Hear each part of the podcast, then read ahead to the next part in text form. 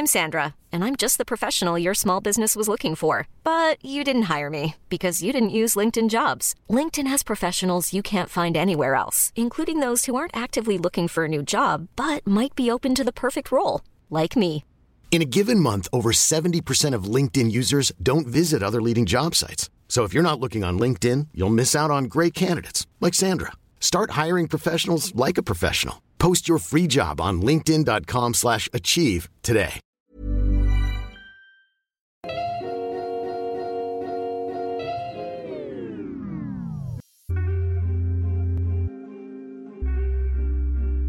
Ihr hört Gedankensalat, der ultimative Podcast mit Delal und Erwa. Salam! Willkommen zu einer richtigen Special-Folge. Wir sind nämlich gerade auf der Jungen Islam-Konferenz und haben Mittagspause. Yes, wir hatten dieses Jahr die Ehre, einen Workshop zu geben hier über Podcasten äh, und haben dabei super nette Leute kennengelernt. Und das Thema ist äh, diese Folge Generation Postmigrantisch. Genau, damit haben sich die TeilnehmerInnen auch äh, ein ganzen Wochenende lang beschäftigt. Sie nehmen gerade ihre Sequenzen auf, die wir dann am Ende zusammenschneiden zu einer Gedankensalat-Spezial-JTK-Folge. Genau, ihr habt also die Ehre, ganz, ganz viel Input zu bekommen von vi- vielen verschiedenen Menschen und zu vielen verschiedenen Themen. Ähm, habt Spaß. Der Workshop hat mega viel Spaß gemacht. Genau, und wir hoffen, ihr habt Spaß beim Reinhören. Yes. Danke an alle, die mitgemacht haben. Und, Es war mega äh, schön. Wir hören uns am Ende nochmal. Und bitte entschuldigt die technischen ähm, Störungen und Probleme. Den Umständen entsprechend mussten wir das, äh, den ganzen Workshop online machen und ähm, hatten hier und da ein paar Schwierigkeiten. Also bear with us und enjoy! Hey und welcome zu unserem Podcast ähm, für Gedankensalat, live von der JDK. Wir sind Onur, das bin ich. Hisham? Helena. Und Felix. Und wir fangen direkt an mit der ersten Frage von Helena.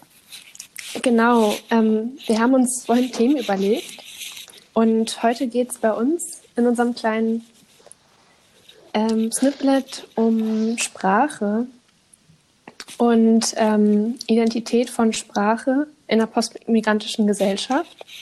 Ähm, was waren vorhin, als das Thema das erste Mal zur Sprache kam, bei euch die ersten Gedanken? Ähm, das erste, das mir durch den Kopf ging, ist, dass Sprache ein Teil unserer Identität ist. Es ist ein Teil, ein großer Teil, der uns ausmacht, von dem, ähm, der, von dem wir einfach sehr, sehr viel schöpfen können im Alltag und ähm, der uns immer wieder begleitet und sich immer wieder verändern kann und äh, somit wir auch einfach äh, immer ein Teil äh, im Wandel sind mit unserer Identität. Genau, und das Interessante ist eben dann, wenn man schaut, das ist ja eben ein Teil unserer Identität. Ähm, wir erwerben diese Sprachen von, von zu Hause, die meisten von uns auf jeden Fall Deutsch, ähm, manche auch erst später, von den Eltern oder den Großeltern. Und diese Sprachen können wir aber dann teilweise nicht nutzen. Also Deutsch können wir natürlich nutzen in der Schule, aber wenn es dann um andere Sprachen geht, Arabisch, Türkisch, Kurdisch, Polnisch, Russisch, viele andere mi- migrantische Sprachen, wenn man so will, ähm, kann man einfach im Alltag nicht, im Alltag vielleicht, wenn man einkaufen geht, maximal nutzen, aber nicht im Beruf nutzen, nicht in der Schule nutzen. Und wenn die Sprache aber, die man von zu Hause mitbekommen hat, Französisch oder Englisch ist vielleicht, ähm, dann ist da eine ganz andere Hierarchie, weil diese Sprachen bringen einem was in der Schule. Die Gesellschaft ist offen dafür, die möchte, dass man die kann. Das ist so einer der Gedanken, der mich immer beschäftigt bei dem Thema. Ja, voll. Ähm, ich würde sagen, da sind wir auch schon direkt bei so einem richtig wichtigen Thema äh, oder so einem richtig wichtigen Stichpunkt, wenn es um das Thema geht. Also diese Stigmatisierung von bestimmten Sprachen und Privilegierung oder ja von, ähm, von anderen bestimmten Sprachen. Und ähm, auch immer interessant ist, ähm, wer spricht diese Sprachen und wie wird damit in der Gesellschaft umgegangen. Ähm, interessant finde ich halt immer, dass ich, ähm, was ich so mitbekomme, ähm, eigentlich die Sprachen, die du eben auch schon ähm, aufgelistet hast, Ono, gesamtgesellschaftlich eher ähm, nicht so angesehen werden, wenn das gesprochen wird. Und es wird auch nicht gesehen, dass da ein Effort hinterstecken kann. Oder das wird überhaupt nicht gesehen, dass da eine Mehrsprachigkeit existiert. Ähm, während ähm, ja, andere Menschen, also wenn man eine Sprache lernt, ich habe Arabisch studiert oder studiere noch Arabisch, dann ist es wieder eine ganz, eine ganz andere Art und Weise, wie darauf geguckt wird. So, ach toll, ist ja Wahnsinn, dass du Arabisch sprichst, das ist ja total toll. Und bei anderen Menschen wird das überhaupt nicht anerkannt und es wird als überhaupt nicht was Wertvolles gesehen.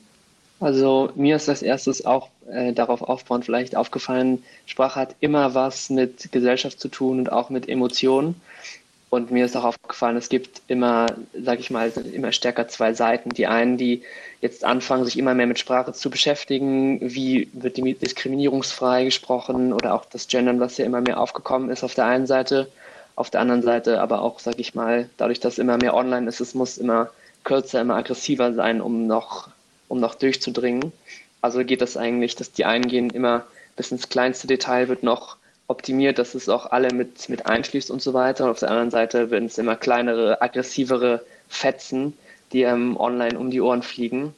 Das finde ich auch noch relativ interessant und auch wo wir drüber, äh, vorhin drüber gesprochen haben, dass ähm, Sprache oft und vor allem Sprachveränderung fast immer von irgendeiner Seite ähm, kritisch, kritisch ähm, betrachtet wird. Ähm, da hattest äh, du ja auch vor was dazu gesagt, äh, Hicham. Genau, oder? ja. Das, da ging es halt auch wieder darum, dass wir auch sehen, dass unsere Sprache äh, sich in einem Wandel befindet. Sprache ist immer ein Wandel, äh, ein, ein, befindet sich immer in einem Wandlungsprozess und wir sehen das auch heute, dass wir heute viele Einflüsse ähm, aus der arabischen, der türkischen Sprache haben. Also es sind nicht mehr nur noch Einflüsse aus den romanischen Sprachen. Und da sehen wir, dass dem gegenüber auch ein sehr großes, äh, ähm, eine sehr große Kritik auch dem gegenüber steht, weil man halt einfach ähm, auch zu, mit dieser Sprache, mit der sich verändernden Sprache und den Einflüssen aus der türkischen oder arabischen Sprache zugleich auch äh, eine Bedrohung ähm, verbindet. Man äh, fürchtet um seine eigene Identität. Wir haben es eben schon kurz angesprochen, dass äh, Sprache eben auch ein großer Teil der Identität ausmacht. Und wenn genau ähm, diese Sprache sich verändert, hat man auch eben Angst, dass ähm, ein Teil der sozusagen konstant geglaubten Identität sich ähm, einfach verändern wird. Und das ist genau äh, dieser Punkt, der, den, man, den wir zum größten Teil auch bei den älteren Generationen finden. Es ist halt auch da interessant, ja, wir haben eben darüber gesprochen,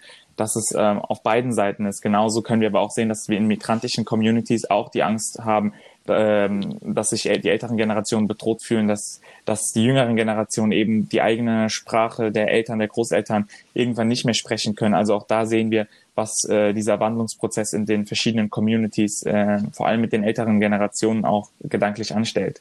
Genau, und ähm, ich glaube, das ist auch so ein, so ein Punkt, wo man dann schauen muss, wie geht zum Beispiel auch die Forschung damit um. Einerseits hat man erkannt, äh, und am Ende spielt ja die Forschung eine große Rolle, wenn es oder prägt, mit, wie, wie dieses gesellschaftliche Bild gesehen wird. Einerseits hast du gesagt, zum Beispiel, Hicham, dass es irgendwie dann starke Gegenbewegung auch gibt, wenn sich die Sprache ändert, weil Leute immer sagen, das ist die Sprache, so wie ich sie, bis ich 20 war, irgendwie gelernt habe.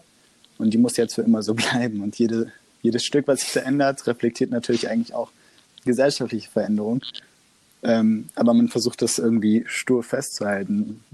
Wobei das irgendwie absurd ist, wenn man überlegt, dass man, wenn man sich deutsche Texte von vor 200 Jahren anschaut, so wie sie original geschri geschrieben und gesprochen wurden, vielleicht versteht man die überhaupt nicht. Das heißt, alleine da sieht man schon, dass da diese große Veränderung ist. Und die Seite mit der Forschung, die ich jetzt noch reinbringen wollte, ist, wie eben die Forschung darüber spricht, dass zum Beispiel, dass ich nehme jetzt mein, meine Situation vielleicht mit dem Türkischen, was, mein, was meine Großeltern mitgebracht haben. Ähm, das hat sich natürlich auch verändert, das Türkisch in der Türkei, das ist eine Sache. Aber diese Variante des Türkischen, die man dann in, ich glaube, das wird dann so nordeuropäisches Türkisch genannt mittlerweile, ähm, gelernt hat, wie die sich auch verändert und dass die jüngere Generation das nur noch teilweise erwerben und vor allem nur so bestimmte Sachen erwerben. Also sie können einkaufen gehen damit, sie können mit ihren Familien reden, aber sie können nicht Aufsätze schreiben in dieser Sprache, weil sie das natürlich nie irgendwie formal gelernt haben. Und das wird in der Forschung eben auch als, als Language Attrition oder Sprachverfall bzw. Abrieb bezeichnet. Und das ist ja auch schon, das zeigt so ein bisschen auch, was diese eigentlich neutrale, progressive Forschung ähm, anstellt mit dieser Situation. Also, und dann ist es natürlich nicht verwunderlich, dass es dann wieder so irgendwie rechte Bewegungen aufnehmen und sagen, unterstützt uns hier auch das Deutsche oder auch nationalistische türkische Bewegung, das Türkische in Deutschland verfällt. Wir müssen da jetzt gegenhalten. Also das ist ziemlich, ähm, ja, muss man auf jeden Fall kontrovers diskutieren und es muss einem bewusst sein. Voll. Also gerade an dem Punkt, den du gerade erwähnt hast, ähm, wird ja auch wieder sichtbar, wie stark Identität eben mit äh, Sprache verwoben ist und wie viel dann daraus auch eben gemacht werden kann. Also wenn du sagst, da ähm, gibt es Bewegungen, die sich genau äh, diesen Verfall quasi zunutze machen, weil sie wissen, dass äh, viele Menschen ähm, oder vielen Menschen die Sprache viel bedeutet. Also ähm, da hängt so unfassbar viel von ab. Das sieht man an dem Beispiel ziemlich gut. Ähm, Felix hatte ja auch eben bereits das, äh, das Beispiel gebracht, dass es ziemlich ähm, stark auch um Emotionen geht, wenn wir über das Thema Sprache in der Gesellschaft sprechen. Da sehen wir halt einfach, dass, dass viele verschiedene Gruppen auch einfach verschiedene Interessen verfolgen und ähm, die Wissenschaft auch einfach nur erstmal ein kleinerer Part äh, davon ist, denn in der, in der breiten Mehrheitsgesellschaft geht es oftmals auch gar nicht um die wirkliche Sprachwissenschaft, sondern um subjektive Einschätzungen dem gegenüber und eben halt auch gerade um die, um die emotionale Bindung zu der jeweiligen Sprache, äh, um die es in dem, in dem jeweiligen Kontext dann auch einfach gehen mag. Ja, absolut. Ähm, ja, jetzt, wo wir so viel, sag ich mal, nicht Negatives geredet haben, fällt mir gerade noch ein, hat, hat jemand von euch ein Lieblingswort, das er oder sie teilen möchte? Ein besonders schönes Wort ich, ich würde aus dem Türkischen äh, ein Wort sagen. Ähm, ich glaube, dieses Konzept gibt es auch in anderen Sprachen, in, in, in, europäischen Sprachen gibt es zumindest nicht. Kennt ihr vielleicht äh, das Wort Yakamos? Das ist die Reflexion des Mondlichts im Wasser, also im, im See oder im äh, Meer eigentlich. Und das ist also, das sieht extrem schön aus, kann man sich natürlich vorstellen, aber dass es dafür ein Wort gibt, ist einfach richtig cool. Oh, das hört sich richtig, richtig schön an. Ja, ist eine tolle Bedeutung. Wie sieht es bei euch aus? Ähm, wie sieht es bei euch aus? Hisham, hast du ein Wort? Ja, genau. Also ich habe in jeder Sprache so mein äh, Lieblingswort und ähm, ich würde dann am besten einfach gerade das Türkische tatsächlich nehmen, ähm, denn ich verbinde mit dem Wort, was wir, also dem Äquivalent für guten Appetit, Afiyet ähm, was ziemlich positiv ist, weil im Deutschen geht es im Endeffekt erstmal nur darum, dass es einem gut schmeckt und im Türkischen wünscht man sich zudem auch einfach äh, ein gesundes Mahl und es ist halt einfach, eine, hat eine viel tiefgründigere Bedeutung und ähm, gerade zum Essen ist es etwas, ähm, das mir immer wieder einen positiven Gedanken dabei gibt.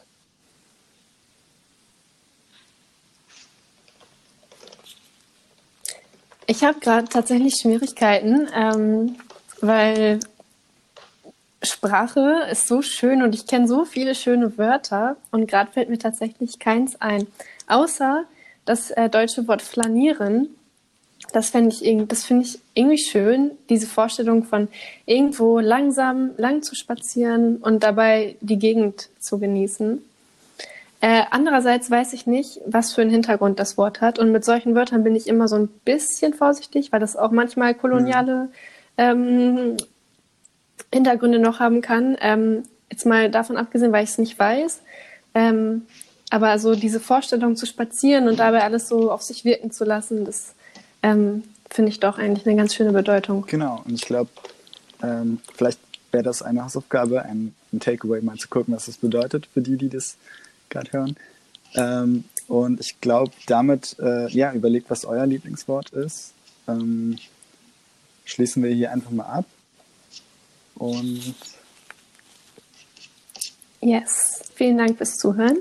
Ah, ja, die Sprache gehört euch. Claimt sie, ihr sprecht sie, ihr habt sie gelernt, egal welche Sprache es ist. Ähm, und das sage ich jetzt als Sprachwissenschaftler, die gehört euch. Es gibt eigentlich kein richtig und falsch. Wenn ihr sie sprecht, benutzt sie. Ähm, seid vorsichtig, man kann damit sehr viele gute Sachen anstellen, aber manchmal auch schlechte Sachen. Genau. Aber sie gehört euch. Das war ein richtig toller Beitrag zum Thema Sprache. Es kommen noch einige Themen wie Identität bzw. Identitätskrisen. Jetzt kommt aber erstmal Fabio, Edda und Luisa, die haben nämlich über das Thema Konflikte zwischen den Generationen gesprochen. Richtig interessant. Ja. Was glaubt ihr eigentlich, wie wird so in 10, 20 Jahren die Generation, die jetzt quasi heranwächst, aufwachsen die, oder sein? Und was werden die für Werte vertreten? Ja, also ich halt, dass ähm, sie ganz andere Probleme haben werden wie wir, dass sie viel mehr sich mit Self-Care und Mental Health so beschäftigen müssen, weil sie halt viel schneller, viel ähm, häufiger schon mit ähm, der Realität aufwachsen. Also wir hatten halt das Glück, also auch in der Pädagogik hat man auch sehr viel drauf geachtet, dass man Kindern so Sachen erzählt wie ähm, Weihnachtsmann und von der Zahnfee und dies und das, um ihnen einfach nicht die Realität zu zeigen, die Erwachsene halt jeden Tag sehen müssen, damit sie ihre Kindheit ausleben können. Und dieses Privileg haben halt Kinder heutzutage leider nicht weil sie halt oft schon mit Social Media aufwachsen und eine ungefilterte ähm, Sicht auf die Welt ähm, entwickeln. Genau.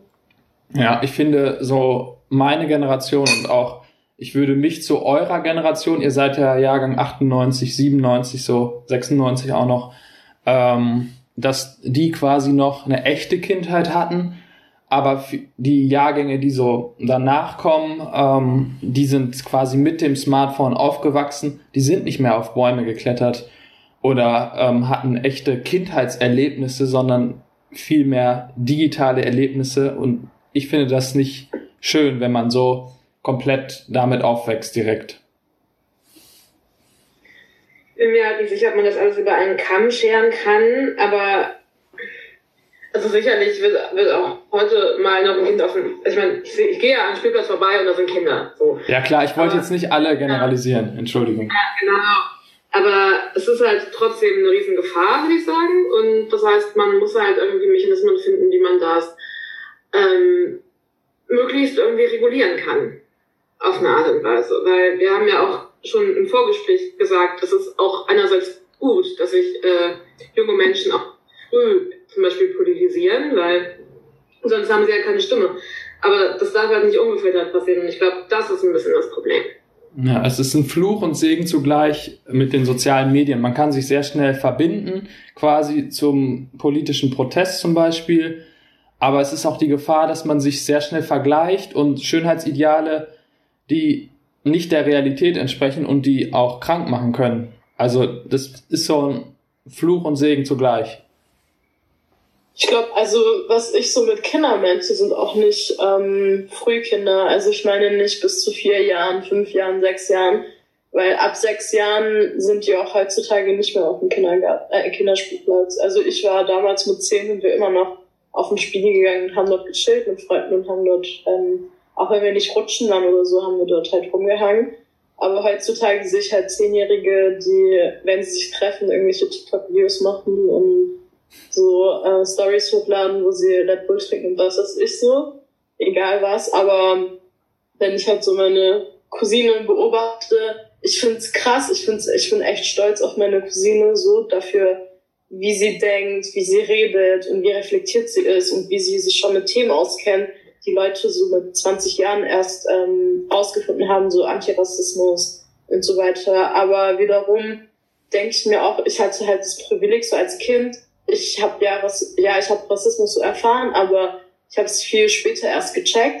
Ich wusste immer, dass irgendwas falsch ist, aber ich wusste nicht direkt, dass es Rassismus ist und bin mir nicht direkt bewusst geworden, dass es ein Problem ist, das nicht nur mir passiert, sondern voll vielen Menschen auf dieser Welt und dass es eigentlich voll das deprimierende Thema ist, aber das ich halt bei meiner Cousine und sie erzählt mir, dass sie jetzt schon keinen Bock mehr auf ihre Schule hat und wie sehr sie einfach wechseln möchte und dies und das und es tut mir echt leid, weil sie halt diese, also klar, es ist nicht, man kann sagen, dass es nicht mehr die Kindheit ist, sondern die frühe Erwachsenenzeit oder Jugendlichenzeit, aber so ihre Jugend kann sie meiner Meinung nach nicht mehr so auskosten, wie ich es machen konnte damals.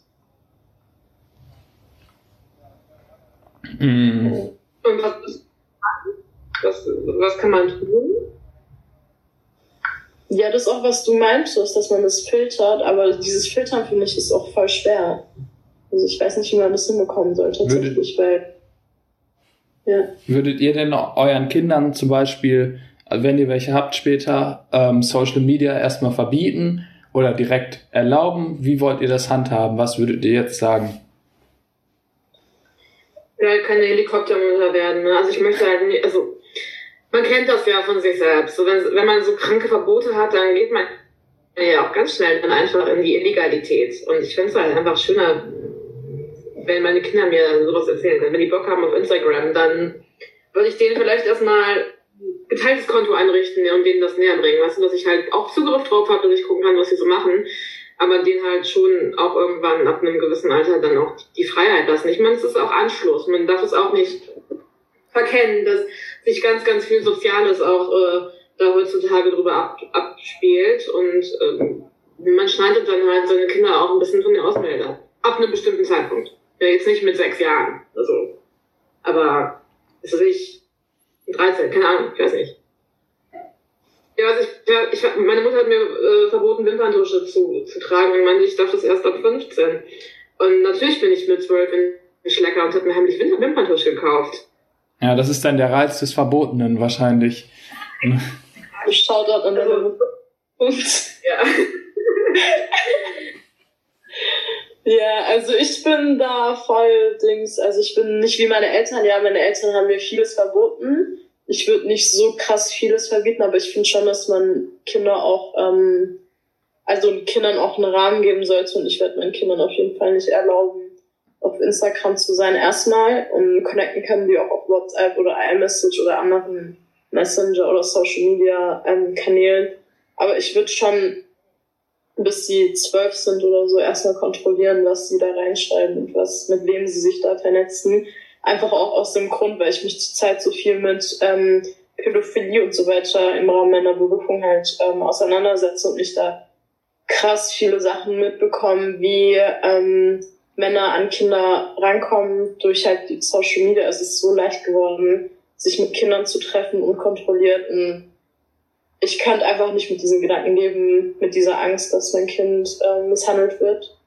Einfach weil ich ähm, nicht drauf geachtet habe. Und meistens sind die Opfer, die misshandelt werden, auch die, wo die Eltern halt nicht so drauf achten, wo die Eltern nicht so ähm, aufmerksam sind. Und deshalb wäre mir das schon wichtig, ehrlich gesagt, zu filtern und auch zu verbieten am Anfang. Also klar, mit 16 kann sie es dann irgendwann machen oder er oder diese Person hält, mein Kind. Aber davor würde ich das nicht so wollen. Ja, ich glaube, es wäre sonst sehr fahrlässig, wenn man das einfach so laufen lässt und so sagen würde, mach mal einfach. Das würde ich auch auf keinen Fall wollen. Und was mir noch am Herzen liegt, irgendwann, falls ich Kinder habe, dass die halt nach draußen gehen und draußen spielen. Seht ihr wahrscheinlich ähnlich, weiß ich nicht.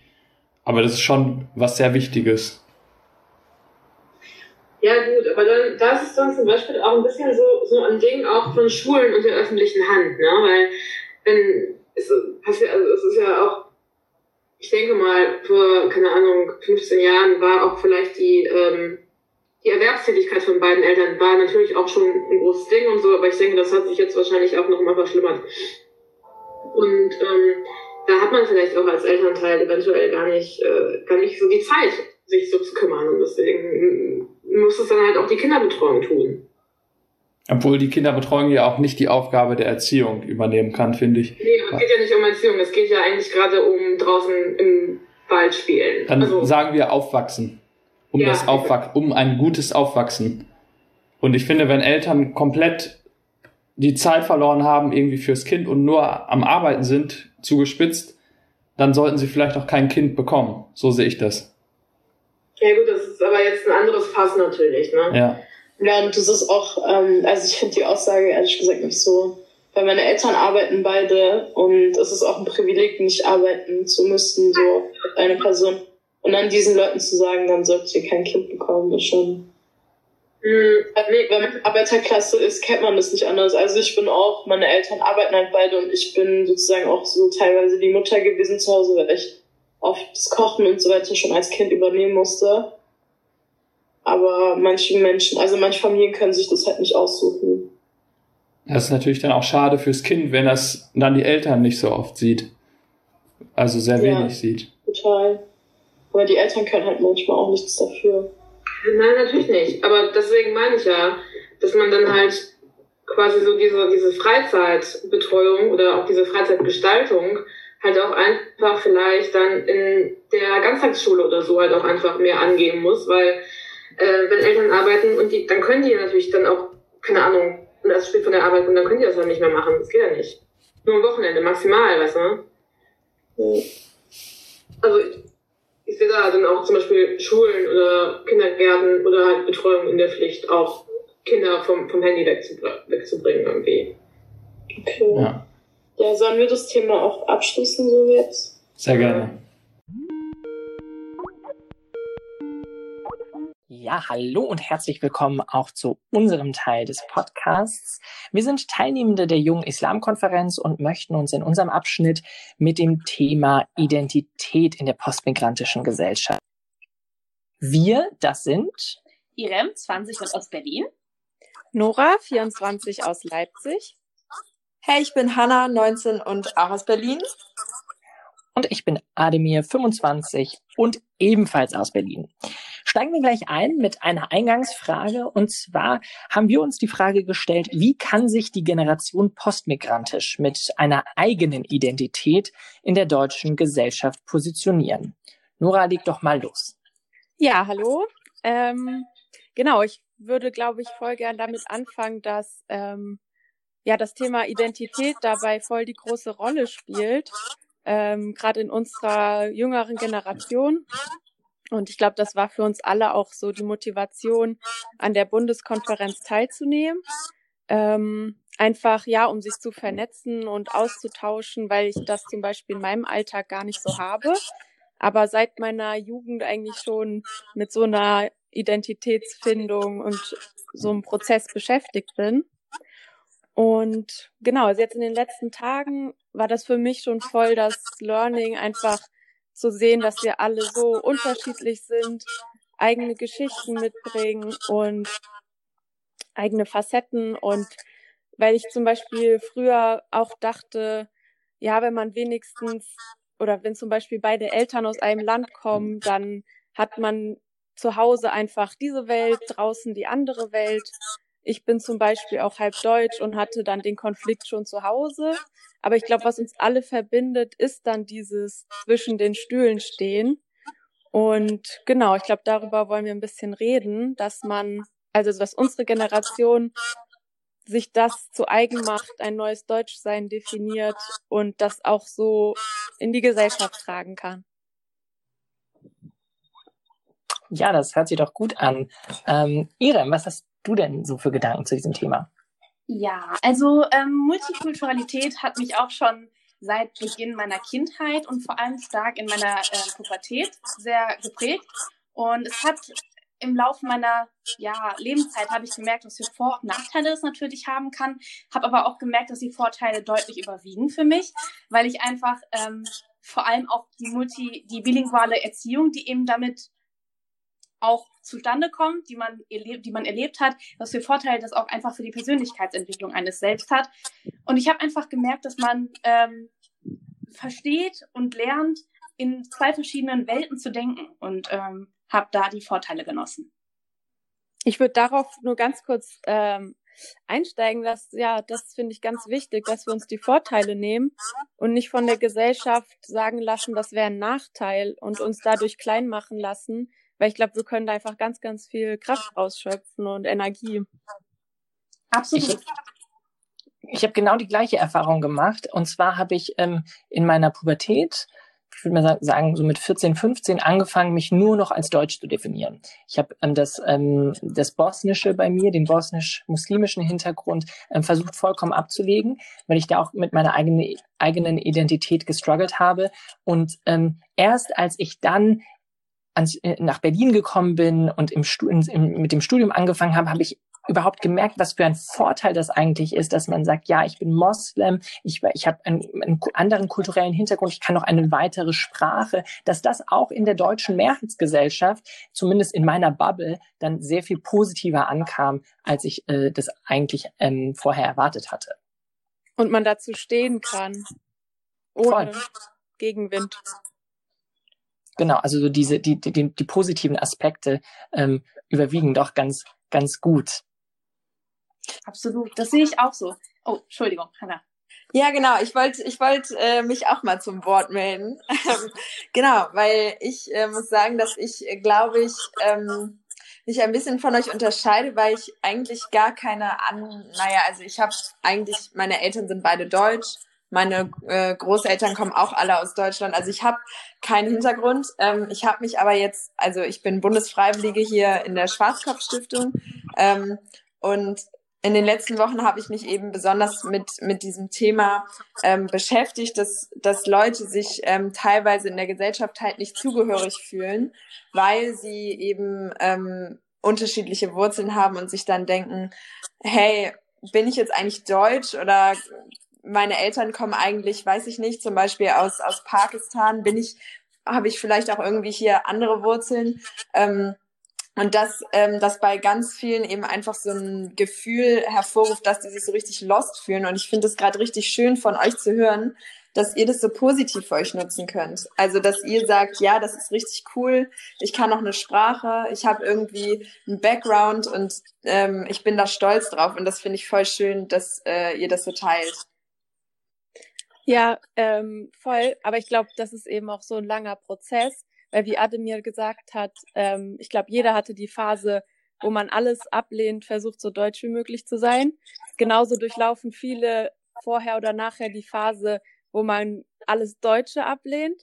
Und ich glaube, dann Ziel muss sein, wirklich das zu finden, also dieses Deutschsein anders zu ähm, definieren, besetzen, definieren und äh, dass das alles dazugehört und alles das sein kann und ähm, genau, das muss das Ziel sein. Vorhin in einer Diskussion hatten wir noch den Begriff radikale Vielfalt als ähm, Ziel einer pluralistischen Gesellschaft. Und gerade in dieser radikalen Vielfalt ist es auch wichtig, dass wir, ähm, und das ist eigentlich ein generationenübergreifender Prozess, glaube ich, zu sagen, wir sind hier, wir definieren das Deutschsein für uns anders, wir definieren einen deutschen Islam, wir definieren ein, ähm, ein, ein, ein, ein Deutschsein, das sowohl mit Kopftuch als auch ohne, sowohl ähm, streng religiös äh, als auch ähm, säkular ähm, ähm, verstanden werden kann. Und aus diesem, aus diesem Selbstbewusstsein heraus, dass wir sagen, wir, wir, wir sprechen nicht mehr darüber, ob ihr es okay findet, dass wir hier sind. Wir sprechen nicht mehr darüber, ob ihr es okay findet, dass wir bilingual oder trilingual sind, sondern wir sagen einfach, wir sind hier und wir haben genau die gleichen Rechte wie jeder und jede andere auch. Und das kann natürlich eine identitätsstiftende ähm, Komponente dann auch haben. Ohne aber auch die Erfahrung unserer Eltern zum Beispiel zu negieren oder so. Die war natürlich ganz anders, aber unsere eben auch. Genau. Ja, Irem, sorry. Genau, das wäre auch mein Punkt gewesen. Alles gut. Ähm, ich hätte auch gesagt, ich finde aber, Generationen, das, den Begriff hattest du, glaube ich, Nora, eben in den äh, Raum geworfen. Ich finde, das ist ein deutlicher Unterschied, wie meine Eltern zum Beispiel ihre Identität definieren hier in Deutschland wie ich das tue, wie unsere Generation das tut. Ähm, ich glaube, da ist ein deutlicher Unterschied, was die Akzeptanz betrifft, was das Zugehörigkeitsgefühl betrifft. Ich meine, wir diskutieren nicht mehr, ob wir dazugehören. Wir gehören dazu. Und das ist die, die Grundannahme, die Prämisse, von der wir ausgehen. Und darüber hinaus geht's dann weiter. Bei unseren Eltern, also ich kann nur von mir sprechen, ist es meistens so, dass man dieses Dazugehörigkeitsgefühl noch nicht mal so richtig hat, dass man sagt, wir sind eine separate Gruppe, wir gehören nicht komplett zu dieser Gruppe. Ähm, das finde ich eigentlich ganz interessant zu beobachten, dass es da Veränderungen gibt. Toll.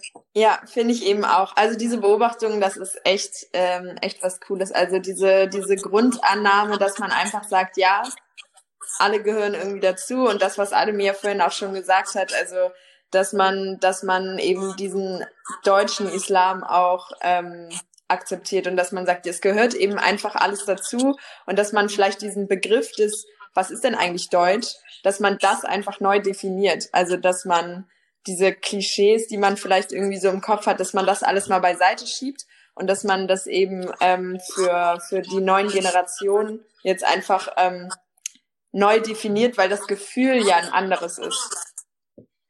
und also da müssen wir gar nicht das Rad äh, neu erfinden. Ich meine, äh, an der Mecklenburgischen Seenplatte ist ein Deutschsein ganz anders als im Ruhrpott und äh, als im Thüringer Wald. Also so, wir können gar nicht, es, es gab nie ein Deutschsein. Es gab nie das Deutsche. Es gab nicht die deutsche Leitkultur. Es gibt das Grundgesetz und das ist das, das äh, was wir alle ganz gut finden. Und ähm, das ist das, das, was uns verbindet. Voll. Eben. Also das muss man echt sehen. Und dass ganz viele Einflüsse schon immer ähm, die Gesellschaft geprägt haben. Und seit einigen Jahrzehnten gehört eben Migration dazu.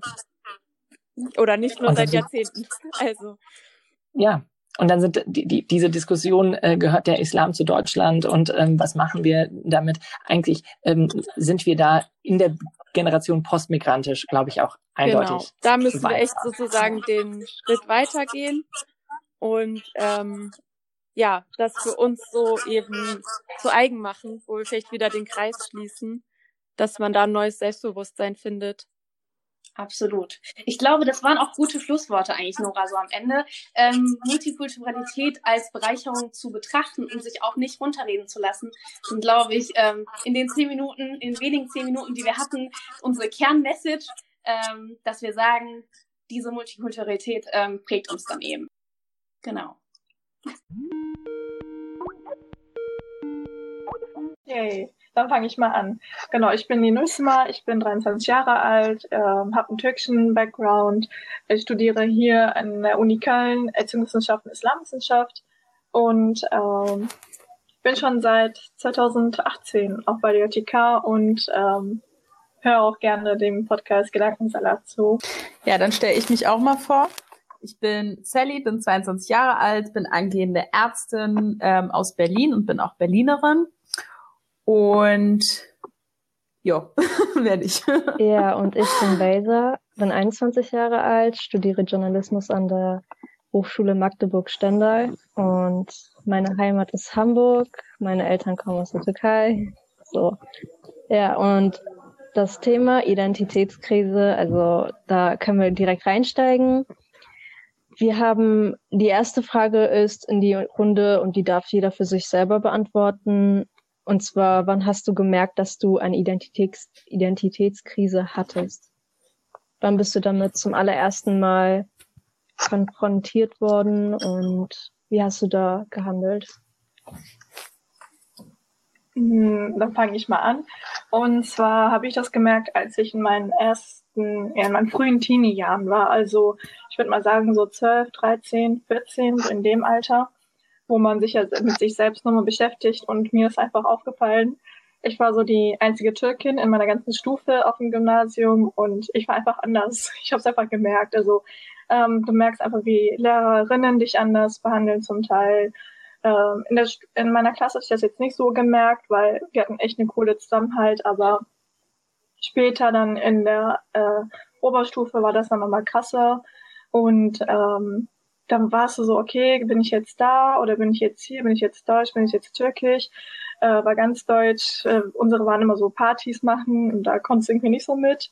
Und dann habe ich einfach für mich dann entschieden, du bist einfach muslimisch und habe mich dann mit der muslimischen Kultur weltweit beschäftigt und das war so augeneröffnend für mich und ähm, das war dann auch der Moment, wo ich mir auch bewusst worden bin, als ich äh, mit 14 mein Kopftuch dann angezogen habe, dass äh, dass die Leute nicht mein Türkisch sein oder mein Deutsch sein oder sonst was sehen, sondern als erstes mein Kopftuch sehen.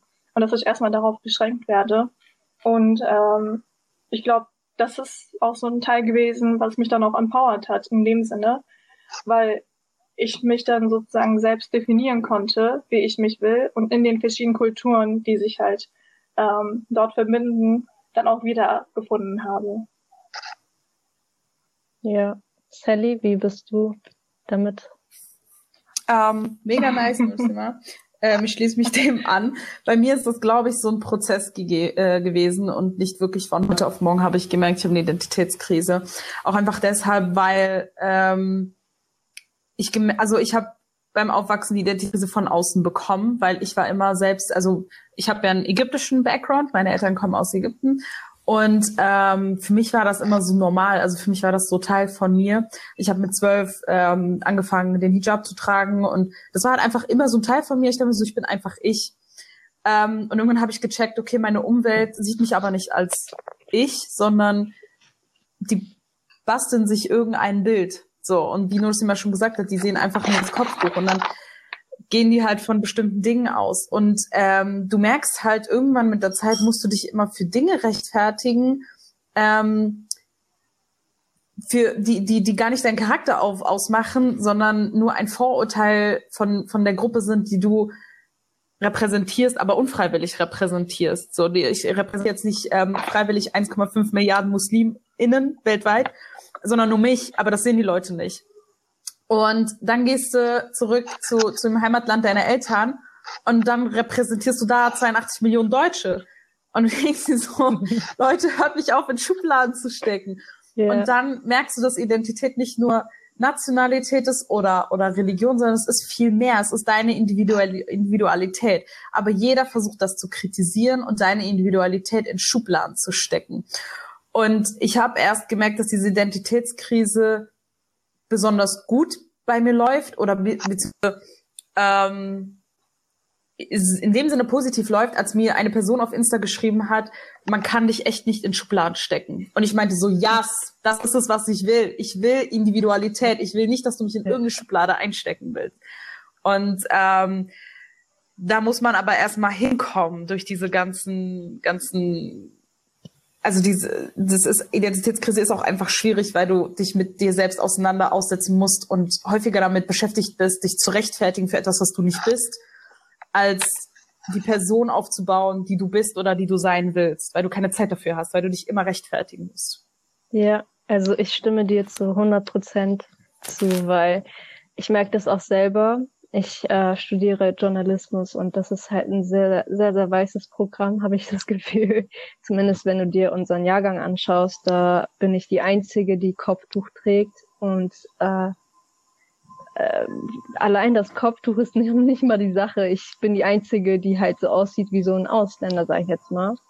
Und ähm, ich zum Beispiel hatte diese Identitätskrise, also äh, das hatte ich erst gemerkt, nachdem ich aus, ähm, aus meinem Abi-Jahrgang rausgekommen bin, also nach dem Abitur erst und mit dem Studium angefangen habe, also vor einem Jahr so richtig.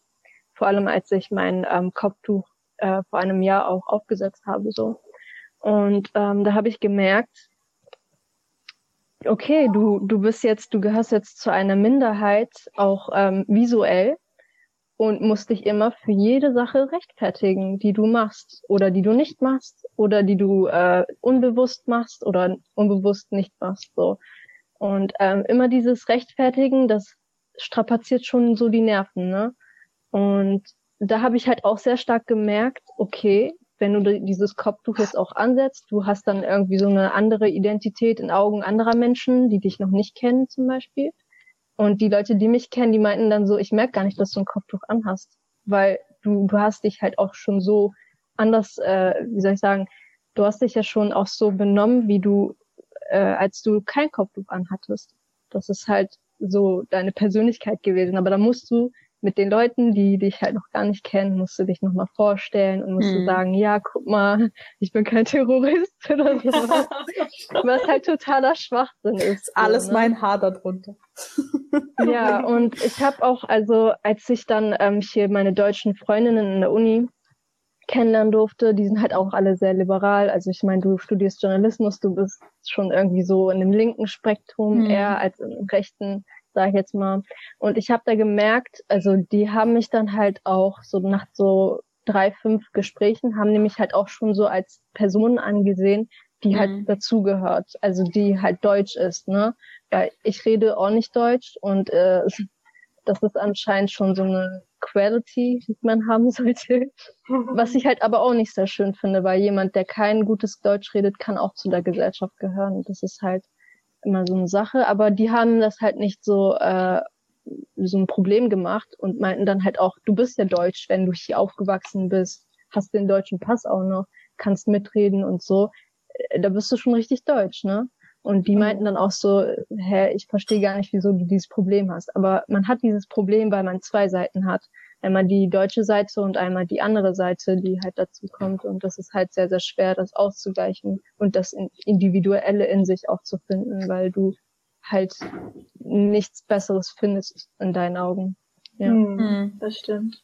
Ja, und deshalb ist es auch, finde ich, wichtig, ähm, so intersektionale Communities zu finden und ähm, einfach Leute zu haben, die genauso auf verschiedenen Ebenen denken wie du. Und ich glaube, Jotika, die bringt solche Menschen auch wirklich schon seit mehreren Jahren zusammen. Und die Communities, die dort entstehen, entstehen und die Netzwerke und die Arbeit, die diese Netzwerke auf, auf die Beine stellen, ähm, sind auch wirklich einzigartig. Und ich glaube, viele ähm, sind sich dessen bewusst und äh, deshalb findet es auch jedes Jahr so viel ähm, Anlauf von vielen verschiedenen Menschen, die sich hier nochmal verstanden fühlen, die sich hier nochmal akzeptiert fühlen, die sich einfach so verhalten können, wie sie einfach sind, ohne sich jetzt ständig zu rechtfertigen, wie wir schon darüber gesprochen hatten. Yeah. Und, ähm, und auch wie die zwei Mädels es machen, ist halt wichtig, dass man auch diese Selbstpräsentation auch einfach in die Hand nimmt und einfach macht.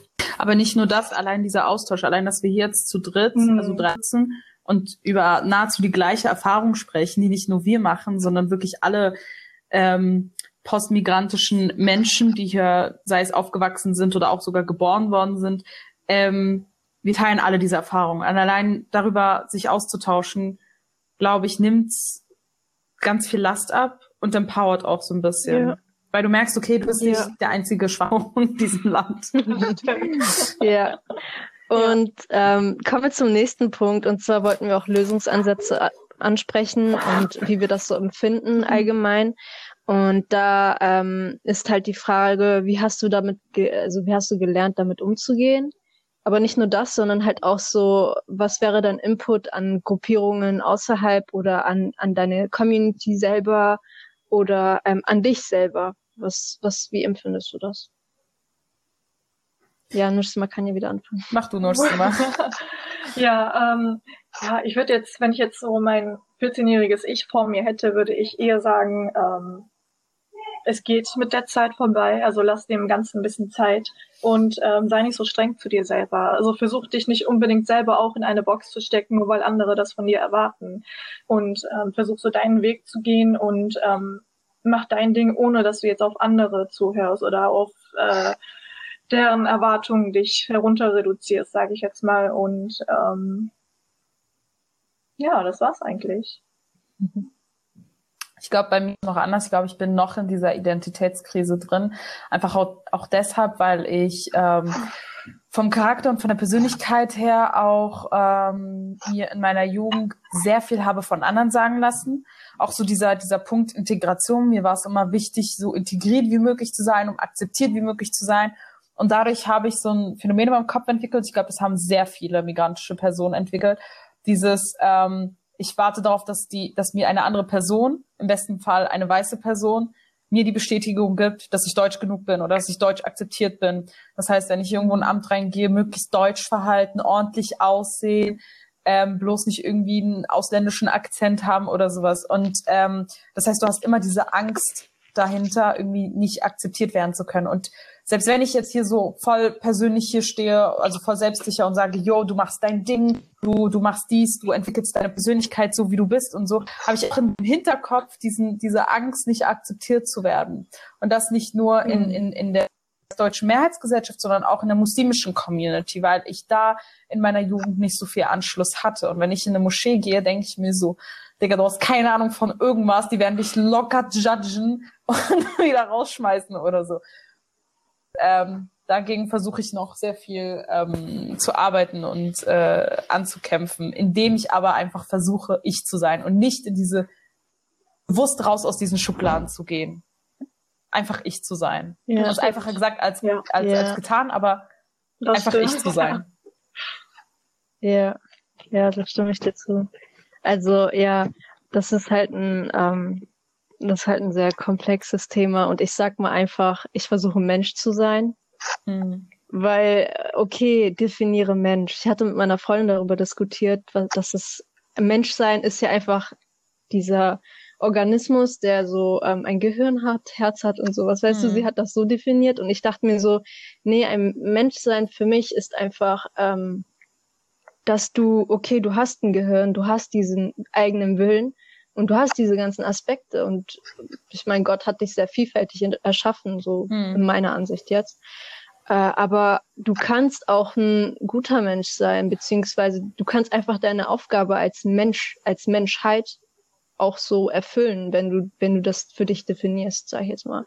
Und deswegen, ich kann, also ich versuche meine türkische Seite jetzt nicht zu verlieren, indem ich sage, ja, ich mag es dort nicht, um ehrlich zu sein. Aber äh, das ist halt auch ein Teil von mir und das muss ich ja auch irgendwo akzeptieren, weil ich habe hier Wurzeln dort. Auch mhm. wenn ich da jetzt nicht alles so schön empfinde wie in Deutschland oder auch wenn ich jetzt in Deutschland nicht, nicht so alles schön empfinde wie beispielsweise Sachen, die ich in der Türkei schön finde, das Wetter, bin ich halt trotzdem, bin ich halt trotzdem irgendwo deutsch, weißt du, weil ich habe diese, diese Mentalität, damit bin ich aufgewachsen, Klar, bin mit deutschen ja. Leuten aufgewachsen, mhm. auch wenn die Migrationshintergrund haben. Und ähm, äh, und äh, was wollte ich doch sagen? Genau, also Mensch sein und vor allem halt auch akzeptieren, dass du dich nicht in diese Schublade reinstecken musst, mhm. wie Sally das meinte auch. Weil ja. wenn du anfängst, das zu tun, dann denkst du in diesen Schubladen, die die Menschen unbewusst machen. Mhm. Also das ist etwas, was Menschen machen. Das ist total normal. Es ist aber leider auch irgendwo, also es grenzt so an Rassismus halt wieder auch, was halt auch so ein Thema mhm. ist. Ähm, aber wenn du das versuchst aktiv zu vermeiden, dann merkst du auch, wie, wie krass rassistisch du, du selber sein mhm. kannst eigentlich. Weil das, ich, wenn ich so zurückdenke, dann sehe ich auch, oh mein Gott, ist das nicht eigentlich voll rassistisch, was ich mhm. eben gerade gedacht habe, so? Ähm, und ja, das ist halt so eine Sache, da musst du dich halt ein bisschen selber, deinen eigenen Willen ein bisschen stärken. Aber ähm, jetzt, wenn ich an Communities denke, die halt ähm, die halt nur einseitig aufgewachsen sind, die, die finden das auch so faszinierend, wenn man dann sagt, wie man behandelt wird von außerhalb, also als also migrantische Person, sage ich jetzt mal. Die sagen dann auch, ich, äh, meine Freundin meinte das letztens, meine deutsche Freundin, ich als Kartoffel weiß jetzt dann auch nicht, wie, wie das dort aussieht und wie, mhm. was man dann so erlebt. Und es ist halt auch schön für die zu erfahren, äh, wie man eigentlich so lebt als Person, die so zwiegespalten ist. Und deswegen würde ich halt jedes Mal empfehlen, auf die Personen zugehen, die nicht aussehen wie du, die nicht so sind wie du, aber trotzdem tolerant kommunizieren und im Dialog bleiben. Auf jeden Fall. Und wenn du das von dir selber so machst, dann ähm, natürlich, du hast auch die Erwartung, dass die Leute auf dich zukommen und mit dir reden, weil du halt manchmal auch alleine dastehst und dann keine Lust hast, so im Mittelpunkt zu stehen, indem du auf Leute zugehst. Aber ähm, immer selber was machen auch so, damit man halt damit klarkommt, ne? Das stimmt. Ja. Ich glaube, wir sind acht Minuten im Verzug, also und es sollten nur zehn Minuten sein. Genau, ich glaube, da muss noch was weggeschnitten werden, aber ja. ansonsten sind wir schon durch.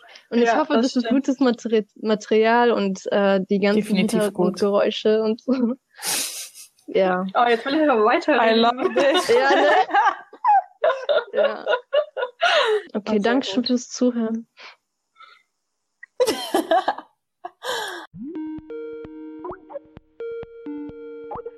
wo kommst du her? Kannst du überhaupt Deutsch? Darfst du überhaupt studieren? Ja, aber wo kommst du wirklich her? Wie denn, du hast deutsche Freunde? Das sind ja wirklich diese klischeehaften Sätze, die man tagtäglich auf der Straße hören muss, oder? Ja, das stimmt schon. Wie geht ihr damit um? Ich finde vor allem die letzte Aussage, dieses mit dem, du hast deutsche Freunde, suggeriert ja schon, dass man selbst nicht deutsch ist weil sonst wäre es einfach nur so normal. Oder wie seht ihr das? Fast, dass man jetzt einfach das ähm, Vokabular normal benutzt. Ab wann ist man denn überhaupt normal oder ab wann ist man überhaupt deutsch? Ja, ich denke, wir mit unserem Kopftuch stehen da ja nochmal stärker für andere in einer Diskrepanz. Also, dass man uns ganz anders wahrnimmt, wie wir uns selber sehen. Also ich hatte jetzt zum Beispiel oft die Erfahrung gemacht, dass man in irgendeinem Laden ist, an ähm, an der Kasse steht und irgendjemand macht dann so wild, wilde Gesten, um dir zu sagen, hey, komm doch vor, ähm, ich, ich lass dich vor und redet aber nicht, weil die Person einfach selbstverständlicherweise davon ausgeht, dass du kein Deutsch kannst. Also das sind zum Beispiel solche Erfahrungen, die ich fast jeden Tag machen muss, also muss ich ehrlich sagen. Passiert euch das auch? Ja, ja, also mir passiert das auch oft oder dass man einfach erwartet, dass man ähm, typischen Klischees oder Vorurteilen irgendwie also in dieselbe Schublade geschoben werden kann, obwohl das ja nicht zutrifft. Ich meine, wenn man sich selber als deutsch definiert, ähm, dann ist man nicht für andere Länder oder für andere Sitten und Normen verantwortlich, wie sie das Ja. handhaben. Und ähm, ich finde, ich habe auch sehr oft das Gefühl, dass ich mich dann für andere Länder rechtfertigen muss, wie sie zum Beispiel ihre ähm, ja ihre Frauen behandeln, wenn man das so sagen kann. Und es ist dann auch wieder dieses, okay, ich möchte jetzt mit dir in den, ähm, in den Dialog starten. Und dann muss man erstmal so Vorurteile und Hürden irgendwie überqueren, bis man wirklich an dem, an die Debatte überhaupt sich irgendwie annähern kann. Ich finde es auch total, also jetzt nochmal, also noch mal zurück zum Äußeren. Ich finde es auch total verrückt, dass man, also zum Beispiel, ich komme aus einer Kleinstadt, dass man, wenn man eine Art seines Aussehens verändert, plötzlich komplett anders wahrgenommen wird von Personen, wobei man ja immer noch die genau die gleiche Person ist. Es hat sich nur eine Sache verändert und ein Äußeres. Das bedeutet ja nicht, dass du dich als Person verändert hast. Ja, genau.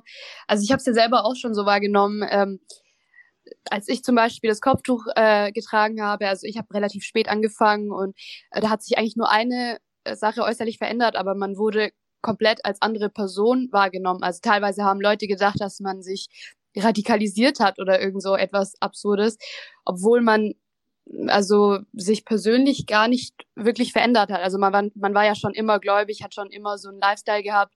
Das Einzige war, dass sich dieses äußere Merkmal verändert hat. Ja, aber habt ihr das nicht, habt ihr das, also jetzt ihr beide zum Beispiel nur das mit dem Kopftuch oder habt ihr das auch bei anderen Sachen schon erfahren irgendwie, dass ihr da, oder wurde es mit dem Kopftuch einfach nochmal mehr? Ich glaube, man erwartet dann auch nicht so viel von einer Frau mit Kopftuch, weil man dann einfach auf das Äußerliche fokussiert ist. Also man erwartet irgendwie auch nicht, dass sie studieren darf oder kann.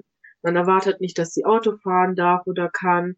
Man erwartet einfach so verschiedene Sachen von einer Frau nicht, die eigentlich selbstverständlich für sie sind. Also wenn ich mit meinen Freundinnen unterwegs bin, die auch Kopftuch tragen, ähm, und dann wir einfach uns gegenseitig irgendwie auslachen, wenn irgendwas Peinliches passiert, dann wird man auch so komisch angeguckt oder einfach ins Gespräch kommen auf Deutsch, ähm, dass man dann einfach komisch angeguckt wird, nach dem Motto, wie die Frauen dürfen jetzt in der Öffentlichkeit lachen oder so typische Klischees oder Vorurteile, die man dann irgendwie, ja, die man dann in der Realität auch entgegenkommt und dann sich damit abfinden muss. Ja, also ich denke auch, es kommt ja wirklich von, ähm, vieles kommt von der medialen Darstellung, also wie du vorher auch gesagt hast, Duba, dass äh, man einen auch zu verschiedenen Ländern zuordnet oder man denkt, ja, du bist wirklich die Repräsentantin für, ähm, für die Türkei oder für Saudi-Arabien und so weiter. Und daher kommen, glaube ich, auch die Klischees, dass man nicht Auto fahren darf oder dass man ja eigentlich die Erlaubnis braucht von dem Ehemann oder dem Vater, dass man studieren darf und so weiter, obwohl es gar nicht so ist. Man wächst eigentlich in so einem Haushalt auf. Ähm, da, also man wird immer dazu motiviert, alles zu machen und ähm, ja, versteht das dann auch gar nicht, wie so Leute plötzlich so denken. Ja, auf jeden Fall. Also ich finde auch, dass es dann, ich frage mich dann halt auch immer wieder, wieso darf ich als Kopftuch tragende Muslima, die sich deutsch fühlt und deutsch ist, wieso muss ich ähm, oder darf ich nicht Deutschland repräsentieren? Das hat man ja dann auch in verschiedenen Ebenen sogar schon, dass man ähm, Kopftuch tragende Frauen dann klischeehaft äh, in die Rolle einer Putzfrau ähm, fügt, obwohl sie studiert hat oder obwohl sie eine Ausbildung abgeschlossen hat ähm, und Bürokauffrau ist oder Lehrerin ist oder Anwältin ist. Ja, das ist dann auch sowas. Also wieso darf ich als kopftuchtragende Muslime oder wieso darf ich Postmigrantin ähm, oder postmigrantisches Kind darf nicht Deutschland repräsentieren, weil es dann nicht die Mehrheitsgesellschaft entspricht. Also ich kenne aus, um, aus meinem Umfeld teilweise mehr von älteren Personen, aber sowas kann sich auch ändern, dass sie dann auch denken, dass nur weil man Kopftuch trinkt, ist, ist, ist es halt so unemanzipiert. Man so die Frau, der Frau quasi helfen muss und dass sie ja gezwungen wird, das zu tragen. Und es ist halt, also das ist halt totale Unwissenheit, die da aus den Leuten spricht. Und das ist total schade. Also ich, also hm. weiß nicht. Aber wie habt ihr das zum Beispiel mit alten Schulfreunden? Weil, also beispielsweise bei mir ist es so, durch die Uni entwickle ich mich halt voll weiter. Und ich habe das Gefühl, wenn ich daheim bin, sehe ich mich immer noch so als die Person, die ich vor fünf Jahren war oder so, die ich aber halt überhaupt nicht mehr bin. Ja, also ich finde auch, dass die Uni und auch das Selbststudium an sich, diese Auseinandersetzung mit mir selber und mit meiner eigenen, also mit meinem eigenen Ich oder ich als Individuum, also die Auseinandersetzung, die Selbstreflexion dazu führt, dass man sich stetig weiterentwickelt. Und es ist dann auch voll interessant, dass man dann trotzdem in den typischen Freundeskreisen dann immer noch gleich angesehen wird, wobei man sich eigentlich auf verschiedenen Ebenen schon weiterentwickelt hat. Ähm, ob es positiv oder negativ ist, ist, ist glaube ich, auch abhängig von dem Freundeskreis und wie sie sich weiterentwickelt haben. Ja, ich denke, die Uni ist aber auch so ein Ort, also ich weiß nicht, so habe ich es wahrgenommen, ich weiß nicht, wie ihr es empfindet, aber ähm, dass man da, das, das ist schon eine sehr schöne Atmosphäre. Also ich habe das Gefühl, man wird so als ähm, gleichwertig wahrgenommen und weil da wirklich auch diese, dieser Wissensaspekt so im Vordergrund steht. Also dass dann halt auch deine Meinung, also man wird nicht nur aufgrund des Glaubens oder der Glauben steht nicht wirklich im Fokus, sondern ähm, auch was du jetzt zum Beispiel, weil ich studiere Politikwissenschaften, also was deine politische Meinung zum Beispiel über Sachen ist oder was du eigentlich über, keine Ahnung, irgendwelche gesellschaftlichen Aspekte, Aspekte denkst. Und da ist meine Wahrnehmung, dass, also dass die Fremdwahrnehmung nochmal eine andere ist, als wenn du irgendwie ganz normal auf der Straße unterwegs bist. Ja, das kann ich mir sehr gut vorstellen. Also da bist du auch so wie so in so einer Bubble und dann fühlst du dich da irgendwie auch wohl und die Leute sind irgendwie ja anders, finde, also habe ich so wahrgenommen. Ja, denkt ihr, das liegt auch so ähm, also an, an dem Alter oder weil man dann halt vielleicht mehr gemeinsam hat als in der Gesellschaft an sich? Ich weiß nicht, ich habe das Gefühl, dass nicht unbedingt am Alter liegt, sondern eher so ein bisschen, man studiert ja, also ich Beispielsweise bei mir ist es so, ich umgebe mich hauptsächlich mit Personen, die ähnliche Dinge studieren wie ich. Und ja. da setzt das Studium schon voraus, dass man unterschiedlichen Perspektiven auseinandersetzt. Ich kann mir aber vorstellen, dass es in anderen Studiengängen vielleicht nicht so ist und dass es vor allem auch in der nicht-universitären Bubble quasi dann nicht mehr so ist. Ähm, also ich finde, ähm, das kommt dann auch auf das Individuum selbst an, weil ich bin so eine Person, die eben auch gerne mit Menschen unterwegs ist, die nicht dasselbe studieren wie ich oder nicht dieselben Ansichten haben, damit man sich auch selber irgendwie weiterentwickeln kann und neue Perspektiven aneignen kann. Ähm, aber ich glaube, für die Selbstwahrnehmung und Fremdwahrnehmung ist es auf jeden Fall wichtig, dass man sich selber positioniert und wirklich standhaft bleibt, weil es werden immer Menschen kommen, die dich selbst irgendwie als Fremde bezeichnen werden und von dir auch erwarten werden, dass du dich selber auch als fremd, als ein ja, fremd bezeichnest, aber wenn man sich so standhaft, also wenn man standhaft da sich selber positioniert und sagt, ich bin deutsch und es ist mir egal, ob ich postmigrantisch bin und es ist eine Vielfalt in Deutschland, die ich auch repräsentieren darf, ich glaube, dann ist man schon auf dem guten Weg, ähm, stolz zu sein und wirklich auch als Deutsche wahrgenommen zu werden.